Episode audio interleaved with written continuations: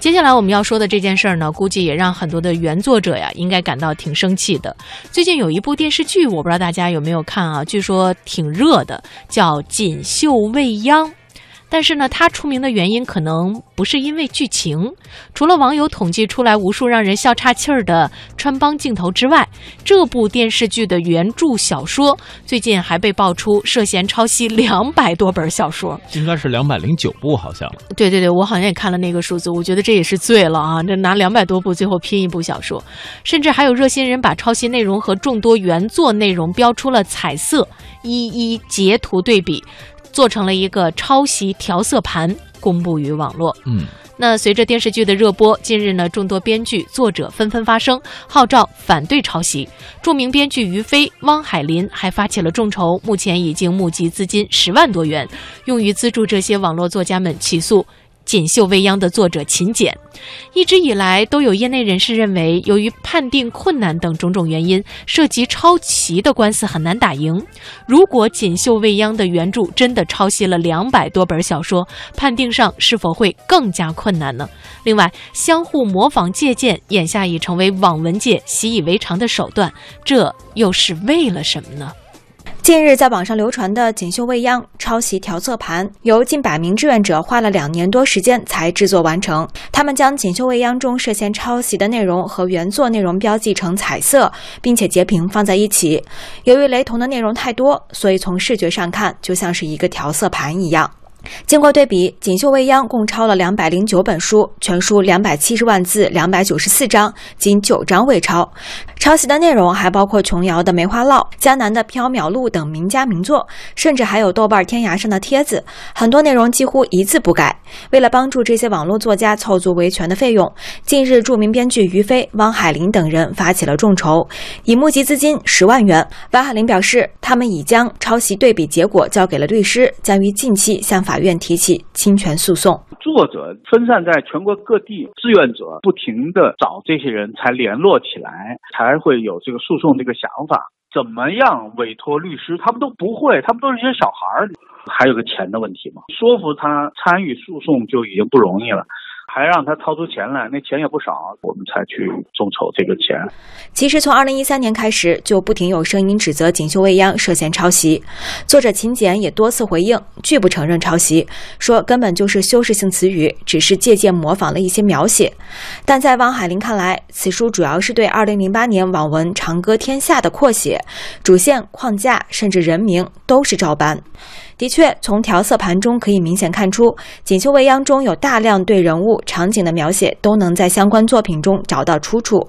例如，写李未央一身大红箭袖洒金戏服，腰间系了五色彩丝，头发全部高高束在头顶，还用金环箍着的外貌特征，与《长歌天下》甚至一个字不差。但即便如此，一目了然的相似，在北京航空航天大学法学院教授孙国瑞看来，判定一个作品是否抄袭，绝非这么简单。尤像这种涉及两百多部作品的案例，东拼西凑过程中肯定有不少只是摘了片段。构成不构成抄袭，可不是说一个作者站出来说了，哎，他这个天价结构跟我的结构是一样的。著作权法保护的是作品已经成型的，有表现形式又有内容，这是一部作品。要判断两个作品之间是否构成抄袭，这个有难度的。实质性相似，就是这两个作品拿来比较，有百分之八十还是九十构成实质性相似，那才有可能说这个肯定是抄袭。其实，作者秦简的借鉴之说，在此前的案例中真的成立过。二零一四年，作者周浩辉曾状告美人制造是抄袭他的《邪恶催眠师》，涉嫌抄袭的部分正是出自秦简之手。近日一审结果公布，法院只认定为借鉴，不认可抄袭。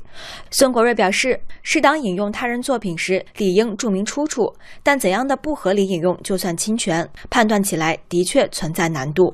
抄袭和借鉴，这个完全是两回事儿。这个作权法条文里边就有适当引用别人的作品，这就构成合理使用，是不侵权的。怎么叫个适当？我这一篇文字里边有一万字，引用了别人多少？如果没有证明出处，构成了抄袭。这个在法律界定上来讲，确实有一定难度。借鉴别人东西又不注明出处，这从创作的品德角度来讲呢，有点问题。但你要说他就是抄袭，这个还不能这么说。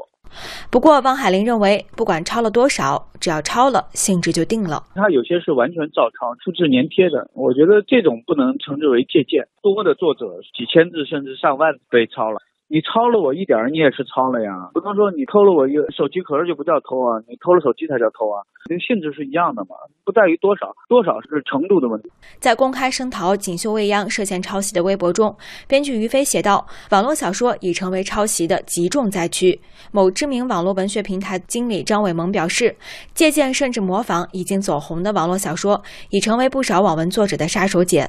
网文编辑们也会倾向于选择上架热销网文的同款，就好比资本乐于翻拍热门 IP 电影一样，因为粉丝基础会保证他们的盈利。”网文一本书火了之后，各个网站和作者都会研究这本书。他想让自己的书火的话，无形中他也会以那本火了的书作为模板去创作。举一个例子吧，《斗破苍穹》点击超过了三十亿。有很多人写书的时候，就以他的世界框架改一个名字，照着这本书去发展，包括人物性格啊之类，都会有一些相似点。编辑在收书的时候，可能也会要一些这样的书，因为这样的书是有固有读者群体的，他有这个需求。要想生存，网文作家必须保证持续大量的更新，这早已是网文圈众所周知的生存法则。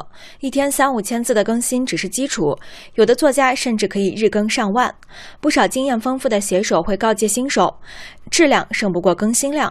为了保持活跃度，部分写手也会东拼西凑。网文还有一个模式就是打赏，或者说他想拿什么榜单之类的往上冲的话。需要读者给他买账，给他投月票啊，把他的名气分数往上顶。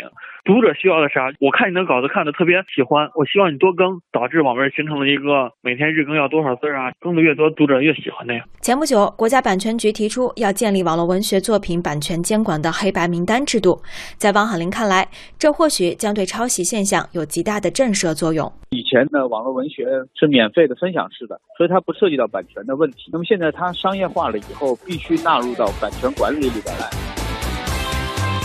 谁没有想到现在的这个 IP 热呢，会产生这么大的一个影响哈？所以呢，一旦涉及到涉及到抄袭的问题，就会让很多人就非常的关注了。关注。你为什么不开话筒？想怎样？我就是想关注一下。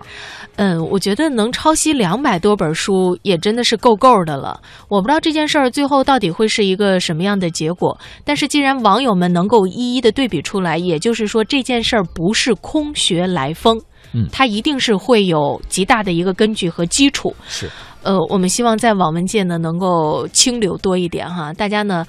真的，你现在有了很好的一个平台，你有才华、有储备、有知识的时候，你可以去尝试。甚至对于这件事儿，燕姐，你知道我还有一个怀疑是什么吗？嗯，这本书到底是不是这个作者一个人完成的？因为两百多本书，其实从阅读量上来讲也是不小的。会不会是有很多人同时完成这一本书，最后挂上了这一个作者的名字？但是他跟这本书的关系又会有多大？